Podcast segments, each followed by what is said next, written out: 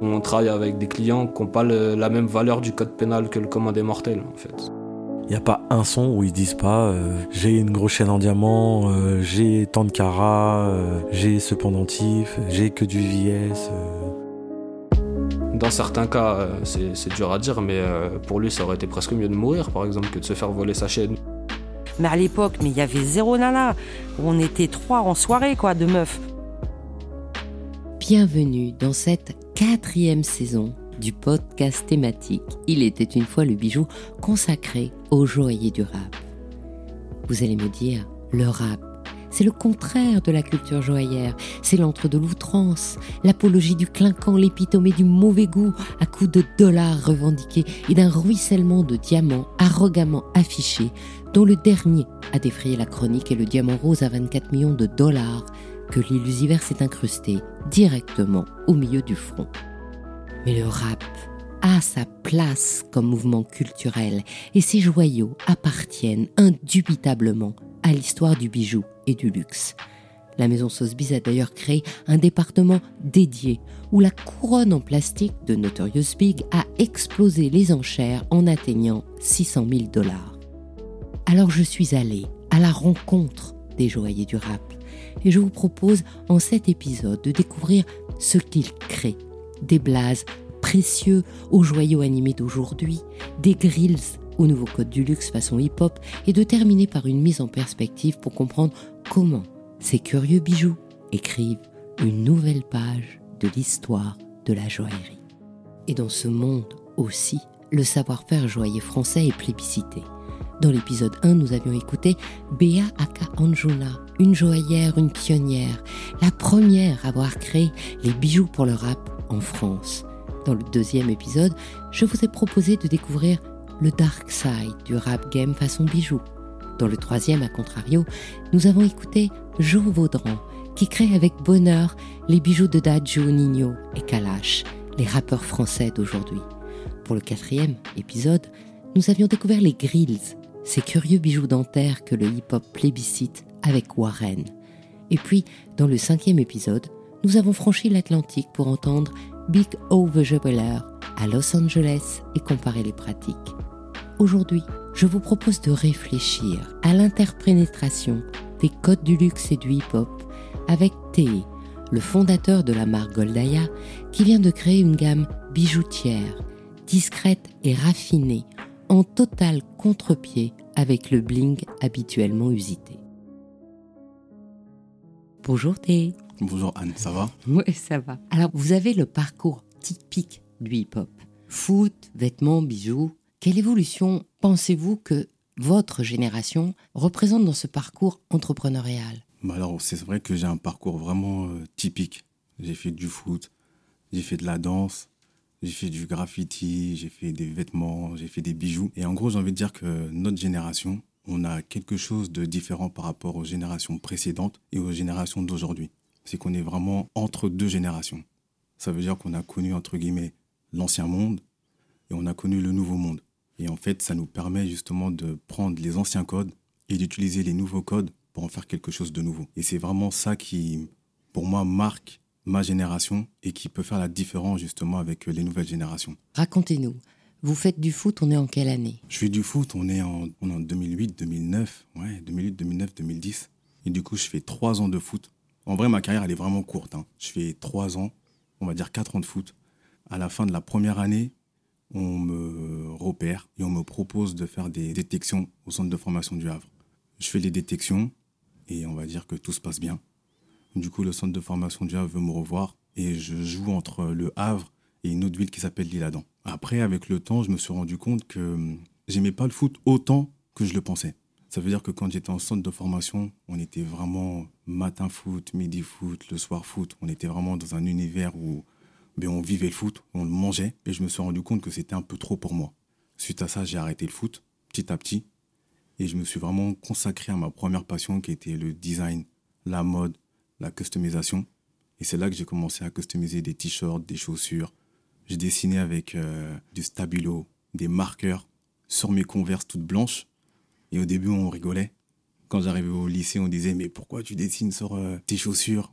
Pourquoi tu dessines sur tes t-shirts, pourquoi tu peux pas faire euh, du flocage et tout? Mais on va dire que j'étais un peu un précurseur, dans le sens où quelques années plus tard, quand j'allais sur le marché de Clignancourt, j'ai vu plein de graffeurs commencer à faire des motifs sur les t-shirts. Et ça a été une tendance puisqu'on commence à voir ça dans les clips de rap, dans, ben, dans les interviews, dans les émissions télé. Et c'est là que je me suis dit, euh, si j'arrive un petit peu à deviner ce qui va se passer, ce qui va arriver, faut qu'à chaque fois que je sorte un projet, j'ai un temps d'avance. Peut-être que je vais pas être compris au début, mais justement mon but c'est euh, de faire en sorte que les gens comprennent ce que je vais apporter, ce que je vais amener. Et de là, c'est vraiment dans cet état d'esprit que j'ai travaillé Goldaya. Toujours apporter quelque chose de nouveau, nouveau, nouveau. Et quand vous faisiez du foot, vous m'aviez raconté que votre entraîneur vous avait boosté psychologiquement en vous inspirant. Mon entraîneur, c'était euh, Joseph Baya. D'ailleurs, je le cite dans mon livre. Et euh, Joseph Baya, c'est, euh, comme je dis, je crois, l'un de mes meilleurs entraîneurs. Dans le sens où il nous a formés au foot, mais il nous a surtout formés en dehors du foot. L'état d'esprit à avoir pour être le meilleur, l'état d'esprit à avoir pour gagner des compétitions. Il nous disait toujours que le foot, ça se joue avec la tête. Ça veut dire que vous pouvez être des milliers sur un terrain. Si vous n'êtes pas fort mentalement, si vous n'arrivez pas à vous démarquer, vous pourrez rien faire de grand. Et ce mindset-là, en fait, je l'ai gardé dans l'entreprise Goldaya, en fait. C'est qu'on est des milliers à faire des marques, mais il faut un état d'esprit, il faut une force de caractère, il faut des convictions, et il faut pas avoir peur de la concurrence. Au contraire, il faut les prendre comme des amis et jouer avec eux. Et c'est vraiment ce côté un petit peu. La rage, un peu, voilà. C'est la rage de gagner, mais dans le bon sens. C'est ça qui m'a apporté et vraiment, je l'en remercie euh, fortement. Et donc, Goldaya, vous le lancez quand exactement? Goldaya, je le lance en ben, 2008. En fait, je design toujours et en même temps, je, je joue au foot. Mais après, c'est le design qui prend le dessus. Et en 2008, je lance la première collection. Et à la base, Goldaya, c'était Aya Ambition. Aya Ambition, justement, il y avait le mot ambition pour tout ce qu'on voulait accompli- accomplir. Et puis Aya, c'était euh, un acronyme. Et cet acronyme-là, en fait, il reprend les valeurs, entre guillemets, que Joseph m'a données. C'est l'attitude, rester qui tu es, l'intelligence de démarquer par les autres et être assidu. Ça veut dire que lorsqu'on te dit des choses, faut que tu les retiennes et que tu sois capable de les appliquer. Sinon, ça sert à rien. Donc, si je suis bien, les premières générations sont dans la banlieue, veulent en sortir, et elles le font à travers la musique, à travers l'art, le graphisme, et elles se font reconnaître. Elles se font aussi beaucoup d'argent, et d'un seul coup, cette mode, j'allais dire entre guillemets, violente, hein, n'est plus à la mode. Donc, euh, le hip-hop s'est fait entendre sa voix, est rentré chez Arcurial, mais les premiers, les initiateurs, en fait, souvent déposent le bilan. Et ce que vous êtes en train de nous dire, c'est que, en plus de cette rage dont vous parlez, qui est le fait de sortir quelque part et de se faire reconnaître, qui a été fait par les initiateurs, aujourd'hui est devenue l'époque de la transformation. Et une transformation qui est psychologique, philosophique, symbolique, qui est on n'a plus à prouver qu'on peut sortir, puisqu'on en est sorti, mais on a à prouver qu'on est aussi bon que les autres. C'est ça, le, on va dire, le grand défi, c'est ça. C'est qu'on a prouvé qu'on pouvait le faire. Et aujourd'hui, notre but, c'est de montrer qu'on est aussi bon que les autres et qu'on peut apporter quelque chose de nouveau et de leur proposer aussi des choses. Avant, j'avais l'impression qu'on était plus dans cette revendication et euh, on voulait prouver quelque chose. On voulait prouver que notre art aussi, c'est un art à part entière. On voulait prouver euh, qu'on pouvait s'en sortir avec nos propres moyens. Et de toute manière, on n'avait pas le choix. On ne pouvait que s'en sortir par nos propres moyens. Je pense que le fait que les gens aient vu qu'on arrive à s'en sortir, maintenant s'intéresse un peu plus à notre art. Mais euh, le défi d'aujourd'hui, c'est, comme vous dites, hein, c'est vraiment de montrer qu'on est à la hauteur. Parce que pour moi, c'est important. Quand on fait un travail, il faut bien le faire. Mais aussi de montrer que, ouais, c'est ça, si on peut leur apporter quelque chose de nouveau et qu'on est fait en fait pour euh, collaborer ensemble. En vrai, c'est pas une guerre de notre art contre un autre art. Puisqu'en vrai, notre art, il est super ouvert, même si on a l'impression qu'il est fermé. Il accueille tout le monde. Et nous, on veut juste que on soit accepté tel qu'on est. Ouais, collaborer, montrer la diversité, l'échange. C'est vraiment ça qui fait toute la richesse de notre art. Et c'est pour ça que je dis notre art est le reflet de la société et de la population. Parce que quand on regarde autour de nous, on a de tout. Et c'est le reflet en fait de nos banlieues. Parce que quand on sort dehors, et ça j'en parle vraiment dans le livre où je dis que la banlieue c'est un terrain d'avenir.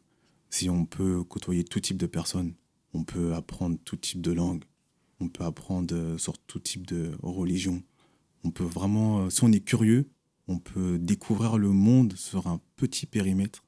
Et ça, c'est magique pour moi. Je pense que c'est une richesse qu'on a et qu'aujourd'hui, on arrive à, exploiter correctement.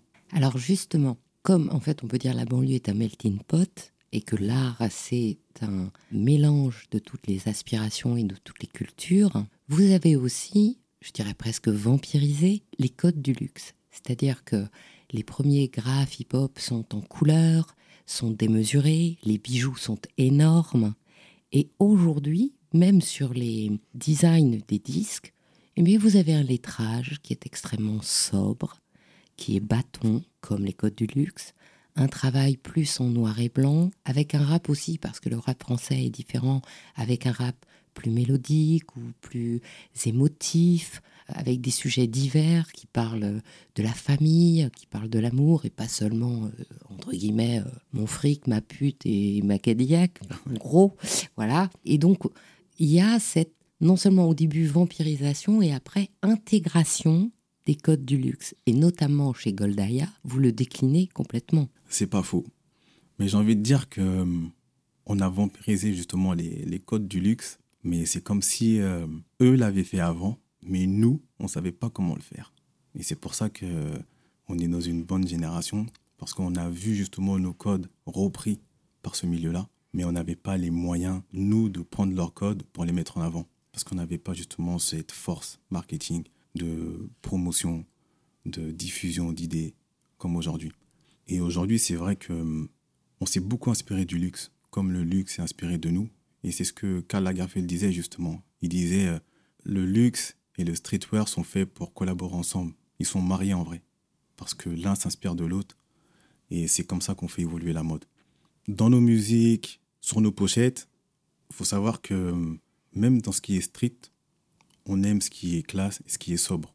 Avant, on était beaucoup plus dans le bling-bling, ce qui était flashant, les gros lettrages, qui étaient même retranscrits par des gros graffitis. Mais même dans le graphe, on a vu cette évolution où après, on dessinait des fresques. Et c'était beaucoup plus artistique. Et c'est d'ailleurs à ce moment-là que le graffiti a été reconnu comme un art à part entière et plus cité comme un art de rue. Et dans le vêtement, c'est pareil. Dans le bijou, c'est pareil. Je pense que on est des êtres humains comme tout le monde. On a différents goûts. Et la richesse qu'on a dans notre, dans notre art, c'est qu'on arrive à, à, tout mélanger, à tout mixer pour en faire un. Et on arrive à trouver les bonnes doses, justement, pour qu'il y ait quelque chose de nouveau. Et du coup, dans cet amalgame, les produits issus du hip-hop, maintenant s'adressent au luxe et à tout le monde, à travers cette luxurisation, j'allais dire, des produits du hip-hop. Et euh, quand je vois euh, la manière dont vous présentez votre collection, par exemple, avec beaucoup de noir et de blanc, euh, avec un design très sobre. Vous avez cette nouvelle interprétation, intégration. Oui, on a, on a cette nouvelle interprétation. Ben, en vrai, c'est simple. Que ce soit pour le luxe ou pour nous, on va regarder ce qui nous plaît, on va le remettre dans notre, euh, espace et on va essayer d'apporter notre touche personnelle. Par exemple, dans Goldaya, on aime vraiment tout ce qui est sobre, tout ce qui est simple, tout ce qui est raffiné. Mais de l'autre côté, on a vraiment encore ces codes euh, très urbains qui euh, passent par des accessoires assez forts, imposants, qui passent par des styles de photos, des attitudes qui, on va dire, cassent un petit peu l'attitude classique des marques de luxe. Ouais, c'est un tout, c'est on regarde ce qui nous plaît et on le transforme à notre façon. Et c'est vraiment ce qui fait l'originalité de notre art. Et vice-versa, hein, ceux du luxe regardent ce qu'ils aiment bien dans le côté urbain c'est-à-dire aujourd'hui, c'est beaucoup dans l'attitude, dans le style de modèle qu'ils vont prendre, dans les codes, dans les langages. Ils vont analyser ce qu'on fait et ils vont réussir à le mettre dans leur univers. Et je pense qu'aujourd'hui, nous, on, est, euh, on commence à avoir leur niveau dans le sens où euh, on arrive à travailler des univers de plus en plus euh, carrés, de plus en plus propres, esthétiques, parce qu'on a de plus en plus de moyens. On travaille avec les bonnes personnes et c'est pour ça qu'aujourd'hui, on, peut proposer quelque chose de urbain, mais aussi très luxe, et se mettre au même niveau qu'eux en vrai.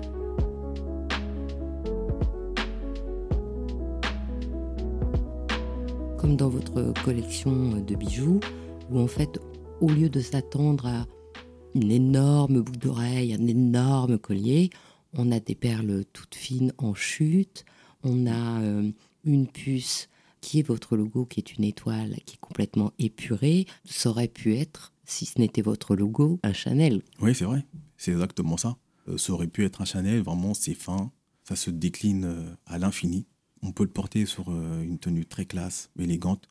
Donc le bijou Goldaya a été conçu de la même façon en vrai. Dans le sens où je voulais créer un logo intemporel qu'on puisse porter sur une tenue classe, mais aussi urbaine. Et c'est là que on arrive à faire la différence. Et je pense même que Goldaya est le reflet de ce que les marques de luxe aimeraient avoir dès leur fondation propre. Sauf que nous, c'est dès la fondation qu'on a réussi à, donner cette, euh, cette énergie, cette différence. C'est-à-dire prendre les codes du luxe tout en gardant notre base hip-hop urbaine et construire un empire avec. C'est pas quelque chose qu'on a rajouté à notre fondation, mais c'est quelque chose qu'on a intégré directement. Ça veut dire c'est comme si on avait un temps d'avance par rapport à ces marques-là qui, elles, ne peuvent pas changer leur, euh, leur fondation parce que ben, faut garder euh, ben, l'image de marque, faut respecter le patrimoine. Vous voyez, ça engendre beaucoup de choses. Donc c'est plus facile, on va dire, d'éduquer un enfant lorsqu'il a un an plutôt que d'essayer de changer ses habitudes quand il en a 30 ou 40. C'est pas possible. C'est vraiment c'est cette partie-là que j'aime bien chez Goldaya. Et je pense que c'est là qu'on fait la différence.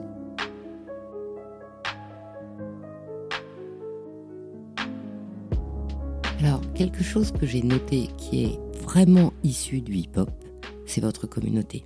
C'est-à-dire que, d'abord, n'importe quelle marque, et n'importe quelle marque de luxe, pourrait vous envier la ferveur avec laquelle votre communauté vous suit. Parce que même quand vous publiez un carré blanc sur Instagram, vous avez 1000 personnes qui vous like pour un carré blanc sans rien dessus. Et en plus, ils vous écrivent des petits mots. C'est vrai, c'est vrai, ils écrivent beaucoup. Ils sont, ils sont très actifs. Et euh, c'est une grande force pour Goldaya, honnêtement, c'est qu'ils sont très actifs, ils partagent, ils donnent leurs avis. Et euh, je pense qu'ils sont comme ça parce que euh, ils arrivent à se projeter à travers la marque et ils sentent que Goldaya leur apporte quelque chose de nouveau. Ça veut dire que c'est une communauté qui aime aussi ben, les belles choses, mais qui aime aussi ce côté hip-hop, on va dire, un peu plus brut. Ils voient qu'à travers Goldaya, ben, les deux peuvent être réunis. Ça veut dire qu'on a réussi à créer cette communauté en leur proposant ce nouvel univers, en communiquant ce message. Et ils nous suivent vraiment. Ils nous défendent. Je m'en souviens, il y a même une petite histoire, c'est euh, on avait lancé un jeu concours il y a un mois où je faisais gagner justement cette fameuse cravate revisitée qui est beaucoup plus imposante. Quelques minutes plus tard après le poste, il y a une personne qui a hum, créé un deuxième compte se faisant passer pour Goldaya, sauf que lui, il avait mis deux i et euh, il avait follow une centaine de, personnes qui nous suivaient. Et leur avait dit, si vous voulez gagner cette cravate, cliquez sur ce lien.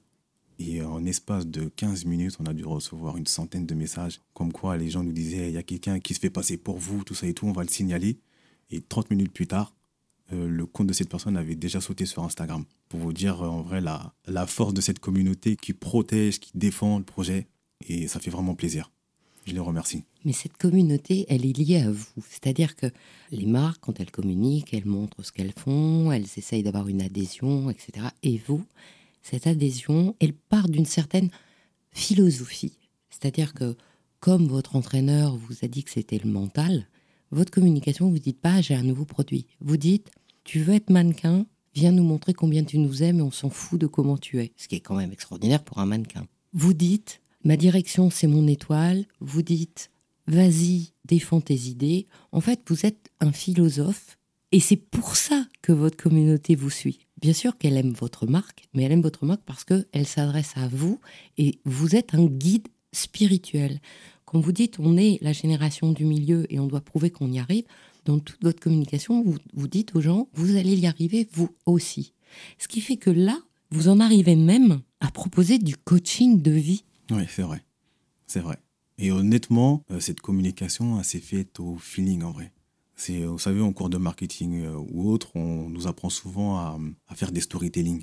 Sauf que moi, j'ai pas voulu faire un storytelling euh, préparé à l'avance. J'ai été cash et j'ai dit, je vais raconter ma vie au jour le jour. Et je vais raconter comment j'ai fait pour en arriver là. Et vous allez être témoin en direct de mon évolution. C'est vrai que les gens, quand ils suivent mon Instagram, ben, ils voient l'évolution en direct que ce soit pour euh, les collections de bijoux, les prises de locaux, pour euh, la vision, l'orientation. Et en vrai, à un moment donné, je me suis dit que, hum, vu que les gens s'intéressent vraiment à mon histoire et à de comment j'ai fait pour en arriver là, je vais mettre des citations sur Instagram. Des citations toujours dans l'esprit positif. Parce que je pars du principe où euh, les mots sont de la chair, on est le résultat de nos pensées. Plus on va penser positif, et plus on va tirer le positif. Même si c'est compliqué, c'est plus facile à dire, je leur dis c'est de cette façon-là qu'il faut penser pour y arriver. Et je suis bien placé pour le savoir dans le sens où euh, toute mon histoire, rien n'a été facile et on m'a rien donné. Ça veut dire si je te dis qu'il faut penser positivement, crois pas que dans ma vie, tout roule. Parce que ben, j'ai aussi autant de problèmes que toi. Et à l'heure où je te parle, ça se trouve, j'en ai des très gros, mais je te le montre pas. Après, j'ai pris le temps de développer les citations, les histoires qui se cachent derrière. Et je pense que à travers ces mots, ces histoires, ben, il y a des centaines de personnes, puis des milliers qui ont commencé à se reconnaître, qui avaient besoin justement de s'identifier à des personnes comme eux. Et euh, je pense que c'est là ma, ma grande force. C'est que là, ils s'arrivent à s'identifier à une personne qui vient des mêmes zones qu'eux, des personnes que, que je peux croiser, ça se trouve, quand je vais sur Paris dans une soirée. Ils sentent que c'est quelqu'un de... Il y a une certaine proximité qui leur donne cette confiance de se dire, c'est une personne comme moi. Et c'est pas une personne que j'idolâtre, par exemple, à travers des réseaux, mais que j'ai jamais vu de ma vie, qui me raconte des choses, mais euh, je sais pas s'il est comme moi, s'il peut comprendre mes problèmes, s'il peut comprendre euh, la situation dans laquelle on vit. Et c'est vraiment toutes ces caractéristiques qui ont fait que ces gens se sont reconnus à travers mon histoire. Et je pense que c'est la très grande force de Goldaya. C'est que j'incarne tout ça. J'ai mis du temps avant de m'en rendre compte, mais euh, on me l'a souvent dit. On m'a souvent dit, il faudrait qu'un jour tu prennes conscience que tu incarnes la banlieue et une élévation à laquelle la banlieue veut aspirer. Ça veut dire que tu es d'origine ivoirienne marocaine, j'ai ma mère qui est marocaine, ivoirienne, mon père qui est ivoirien, j'ai mon beau-père qui est breton. J'ai côtoyé les trois millions en fait. Ça veut dire que même dans, ma communication, mais j'aurais pas peur de parler de tel ou tel sujet. Ensuite, j'ai vraiment euh, grandi en banlieue depuis toujours. Ça veut dire que je connais leur code, je connais leur langage, les expressions. On est toujours sur le terrain, du coup, on, est toujours dans, le move, on va dire. Et puis après, dans la mode, ça veut dire que je sais combien c'est dur pour les jeunes de banlieue, même quand on fait des écoles de mode, de monter son projet et d'y arriver, d'être recruté dans des entreprises. Et le message que je veux leur faire passer justement à travers Goldaya, ils le sentent, à travers l'énergie que j'y mets, c'est euh, faut pas attendre après les autres. Même si tu as fait des écoles de mode, faut pas que tu attendes après certaines maisons pour vivre de ce que tu aimes faire. Si tu vois que c'est impossible et qu'on te ferme les portes, faut que tu le crées ou alors faut que tu emmènes des gens avec toi pour créer quelque chose. Et c'est vraiment le cœur de Goldaya. C'est ça, cette énergie que les gens ressentent, ils me le disent. Ils disent on a l'impression que avec Goldaya tout est possible. On a l'impression que ben, en portant notre étoile, on va réussir à surmonter les difficultés auxquelles on fait face. Et c'est exactement ce que je veux faire passer. Et du coup, comment vous les organisez, ces coachings Après, les coachings euh, modèles ou développement personnel Allez-y sur les deux. On va commencer le développement personnel. Mais suite aux citations et aux textes, on a vu qu'il y avait des milliers de personnes qui voulaient en savoir plus et comprendre comment le mindset est venu pour créer ces citations-là. Donc, on a décidé de créer des formations au sein même de la maison Goldaya. Et ça, c'est euh, Jérémy Klinko, c'est le responsable partenariat et euh, client qui organise ça avec un autre ami qui s'appelle David Candelier, qui lui est un sociopsychologue. C'est-à-dire qu'il est vraiment calé dedans. Et en fait, une fois par mois, on fait des formations. Petit comité. On en ramène quatre. Quatre personnes qui s'inscrivent. Et on fait une formation vraiment personnalisée. Parce qu'aujourd'hui, on parle beaucoup de développement personnel, c'est en vogue. Mais je voulais apporter quelque chose de plus. Parce que pour moi, le développement personnel d'aujourd'hui, il est un peu trop superficiel. J'ai plus l'impression que c'est celui qui va lire le plus de livres de développement personnel qui va euh, être le mieux armé, alors qu'en vrai, en lisant un seul livre, on peut être autant armé qu'une personne qui en a lu 50. Et c'est ça que je vais essayer de leur faire comprendre, euh, ben, même à travers les formations, où euh, David va vraiment prendre les personnes cas par cas, va vraiment essayer de chercher ce qui a fait qu'ils se comportent d'une certaine façon aujourd'hui. Ces secrets-là, on les trouve en général en ayant des questions poussées, en allant chercher des réponses liées à des situations ou des, choses qu'on a vécues dans notre enfance. Ça veut dire que c'est euh, pas un développement personnel, feu d'artifice, on va dire, pour euh, épater les gens. C'est plus une introspection personnelle pour savoir ce qui s'est passé, comment rectifier ce blocage pour devenir la personne que je veux être. Et ces, formations se passent une fois par mois. Et après, les mannequins, c'est euh, à chaque shooting, il y a Jérémy qui fait euh, les photos backstage. Et les modèles euh, ont aimé comment on travaillait. Ils ont vu l'énergie, ils ont vu l'ambiance, ils ont vu le résultat final. Et ça, c'est très important. Et ils ont demandé à être coachés parce qu'ils ont vu que ben, les modèles de Goldaya dégageaient une certaine confiance en elles qu'on peut retrouver dans le regard, dans l'attitude, dans les positions. Et elles ont envie d'être comme ça. On va proposer des formations coaching. Pour l'instant, elles ne sont pas encore datées, mais où on va prendre une demi-journée avec un modèle et vraiment travailler en profondeur.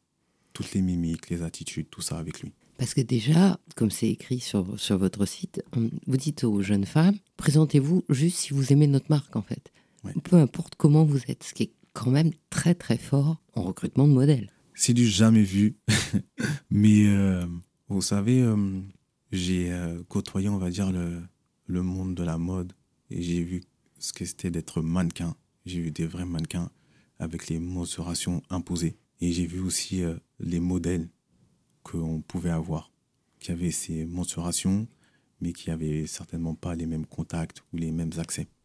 J'ai pas voulu baser Goldaya sur le système classique de recrutement des modèles, justement.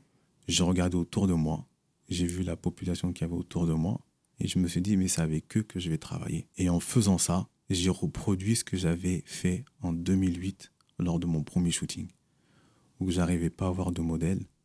J'ai regardé autour de moi, j'ai vu mes potes, et je leur ai dit, ça va être vous mes modèles.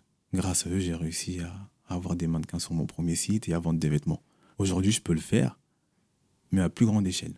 Et je me rends compte aujourd'hui que les modèles que je prends font du aussi bon travail qu'un mannequin pro. Et la chance que j'ai, c'est que les modèles, dans la façon dont je les recrute, eh on arrive plus facilement à se projeter et à s'identifier ben, avec ces personnes-là qui, en vrai, euh, sont des personnes de tous les jours. Et c'est euh, cette façon de recruter qui va jamais changer chez Goldaya. Et de la même façon, là aussi, vous êtes une sorte de guide spirituel, puisque vous m'aviez raconté que vous m'avez montré la photo de cette jeune femme superbe, et vous m'avez raconté que quand elle était venue, elle n'avait pas confiance en elle. Ouais, bien sûr, euh, ben, elle n'avait pas confiance en elle, mais euh, on arrive à, à mettre à l'aise les gens. Voilà, c'est ce, ce qui ressort souvent quand les personnes viennent dans la maison Goldaya. Si on arrive à mettre à l'aise les gens, à communiquer avec eux, à comprendre pourquoi ils sont pas à l'aise, pourquoi ils n'ont pas confiance en eux, et je leur fais juste comprendre que en fait tout n'est qu'un jeu, et j'ai pas peur de, de les complimenter sur les qualités qu'elles ont et sur ce qu'il faudrait améliorer. Vous voyez, je dis pas le mot défaut parce qu'on n'a pas réellement des défauts. On a juste des, des, des points à améliorer. Je pense que c'est un tout en fait. Si j'arrive à, à leur parler, ils voient l'ambiance, ils voient le parcours et de là, ils arrivent plus facilement à se livrer. Et une personne qui se livre, c'est une personne déjà qui a baissé ses gardes et qui est apte à vous faire confiance. Et si elle sent que vous êtes vrai avec, avec elle, bah, va réussir à, à s'ouvrir et sans se rendre compte, elle va gagner en confiance. Ça veut dire que je dis toujours, il faut se valoriser soi-même pour gagner en confiance.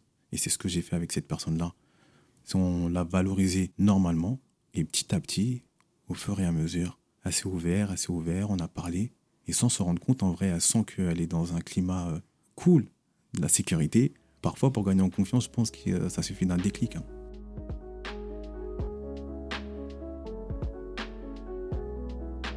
Mais là aussi, moi, ça m'a complètement euh, fascinée. C'est-à-dire que quand vous dites justement, on est la génération de transition, dans cette génération de transition, la place de la femme est complètement à réinventer. J'ai très bien regardé les premiers raps, comme le disait d'ailleurs ma première invitée, il n'y avait pas de femmes. Ou alors elles étaient dans, un, dans une position très dégradante au point de vue féminisme, on va le dire. Et aujourd'hui, en faisant ça, vous êtes encore une fois une sorte d'inspiration, une sorte de guide pour toute une nouvelle génération où non seulement vous leur vendez des produits, vous leur vendez une entreprise qui leur ressemble, en les montant vers le haut, donc vers les codes du luxe, et en plus avec une action de confiance. On va pas parler de féminisme parce que c'est pas ça l'idée, mais de confiance en elles-mêmes qui leur donne la possibilité d'aller vers autre chose. Exactement, oui. C'est vrai que comment la femme elle a été représentée dans, dans le milieu du rap et qu'il est toujours aujourd'hui plus ou moins en vrai. Si on va dire, euh, pour certaines femmes, c'est une manière dégradante. Mais après, euh, moi, ce que je voulais apporter aux femmes, surtout aujourd'hui, on sent que les femmes sont de plus en plus euh, fortes et indépendantes. Mais je fais vraiment attention à ce message-là. Parce que je montre une femme qui est forte, qui peut être indépendante, mais qui doit quand même rester en phase avec la réalité, dans le sens où on peut être fort indépendante, mais il faut pas oublier que à deux on est plus fort. Ça veut dire que faut pas qu'elles se disent Goldaya, mais les femmes indépendantes en avant, les femmes fortes, mais qui n'ont pas besoin d'hommes ou de non. Je mets vraiment la femme dans le sens où c'est l'élévation de la femme, que ce soit même dans le milieu hip-hop ou dans la société. C'est d'ailleurs pour ça que dans le style vestimentaire, elles sont souvent en blazer, elles sont en cravate. Ça fait euh, femme qui va gérer ses affaires, qui va gérer sa famille, qui, qui se prend en main et qui aspire à, à quelque chose de grand. C'est vraiment comme ça que je veux représenter la femme dans la société et en fait même dans le milieu hip-hop. Parce qu'il y a beaucoup de femmes qui écoutent du rap. Il y en a de plus en plus qui rappent et on peut donner cette image de cette femme qui rappe mais qui reste habillée euh, vraiment classe et qui n'est pas forcément obligé de se dénuder ou de danser euh, à moitié euh, à poil sur des bars et tout pour attirer l'attention des hommes et tout. Non, je pense que Goldaya a beaucoup plus de, de classe pour représenter la femme d'une autre façon. Et c'est comme ça que je la représente, que je l'honore. Et au moins, ça permet à ma mère de voir des femmes présentables. sur mon projet. parce, que, parce que quand je crée, je pense à ma mère aussi des fois. Pour tout vous dire, hein, par exemple, ça c'est euh, une chose que j'ai jamais euh, réellement mis en avant. La façon dont je représente la femme, c'est juste quand je vois le courage que ma mère a eu pour nous élever quand notre, quand notre père était euh, parti. Il était parti pendant quelques années et j'ai vu comment ma mère avait réussi à tenir la maison, comment elle travaillait. Je regardais comment elle s'habillait. J'ai vu sa détermination. Et dans ma tête, je me suis dit, si je représente la femme un jour dans un projet, faut qu'elle soit à l'image de ma mère ou de ma sœur. Parce qu'en vrai, c'était les deux femmes de la maison. Et euh, j'ai vu comment elles se sont battues, comment elles ont monté leur carrière, comment elles ont pris soin de leur famille. Et je me suis dit, ouais, elles méritent qu'elles soient représentées comme ça. Donc aujourd'hui, même ma mère et ma sœur, elles sont fières de, de voir comment je représente la femme, puisqu'elles arrivent à se projeter dedans, à se reconnaître et euh, du coup, elle porte les bijoux Goldaya sans, sans problème.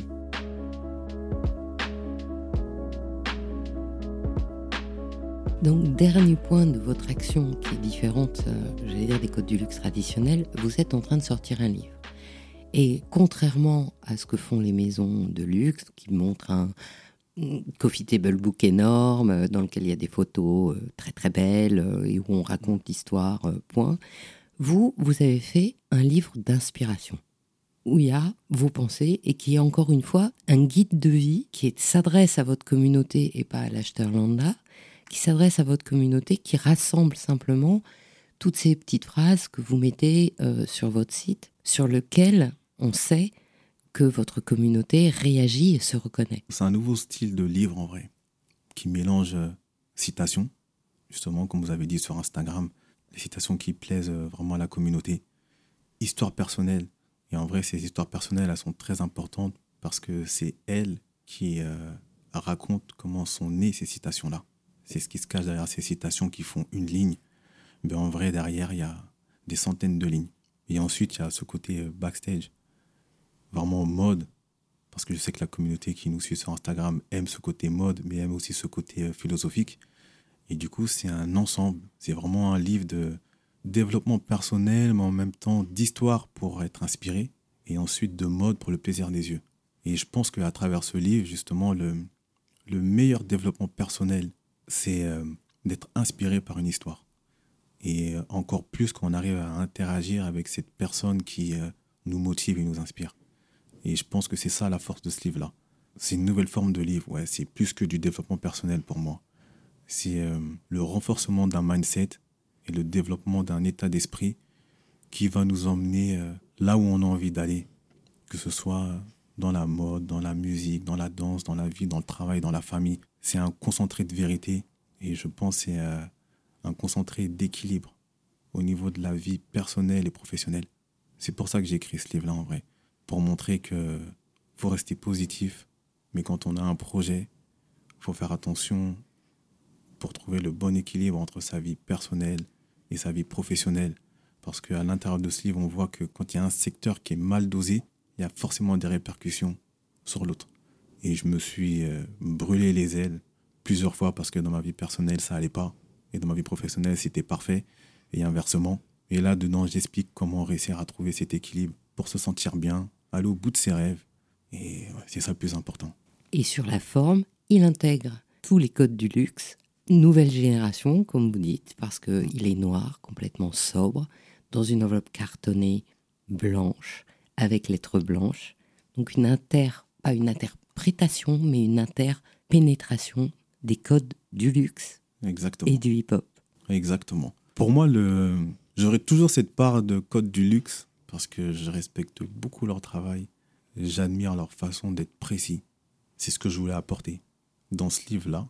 C'est euh, construire comme une pièce unique, un chef-d'œuvre, une pièce de décoration, c'est ce que je dis. Et à l'intérieur, qu'il y ait une histoire en or. Et je veux faire comprendre aux gens, en vrai, qu'à travers ce packaging et euh, le design de ce livre-là, c'est que chaque histoire doit être mise en avant d'une certaine manière, qui doit être représentée de façon précieuse. Je ne sais pas comment vous dire ça. En gros, c'est... euh, je veux que chaque personne qui ait ce livre se rende compte que... Elle est un bijou. elle est un bijou. Et c'est d'ailleurs pour ça qu'il y a ce coffret avec ce ruban blanc que chaque personne va recevoir pour dire que voilà, cette histoire c'est un bijou. Et dans cette histoire, il faut que tu arrives à trouver l'inspiration pour écrire ton histoire qui sera ton bijou. C'est vraiment le- la philosophie de comment j'ai euh, travaillé le livre. Eh bien, merci Thé. Mais de rien, ça fait plaisir.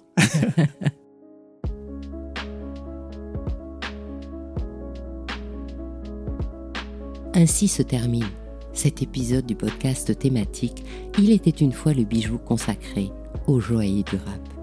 Pour l'épisode 7, je vous propose une analyse du bijou masculin et de leur réhabilitation par le port provoquant et décontracté des blings des rappeurs. Ce sera le 3 octobre avec l'historien du bijou, Ghislain Ockerman, spécialiste du bijou ancien et professeur à l'école des arts joailliers. Car comme vous le savez, mes trois podcasts dédiés aux bijoux émettent en alternance le dimanche. Alors auparavant, c'est sur le podcast Le bijou comme un bisou que nous nous retrouverons. Et notre rendez-vous prochain avec Brillante, le podcast des femmes de la joaillerie, sera le troisième dimanche de septembre. Pour ne manquer aucun de nos rendez-vous du dimanche autour du bijou, abonnez-vous à chacun de ces trois podcasts sur votre plateforme d'écoute préférée ou sur YouTube. Et encouragez-moi en likant, en mettant des commentaires et en partageant. C'est ce qui permet de référencer les podcasts. Et si vous aussi, vous avez envie de donner une voix à vos bijoux, contactez-moi. Je me ferai un plaisir de vous accompagner pour créer votre histoire joaillère en podcast. À dimanche pour votre prochaine histoire de bijoux.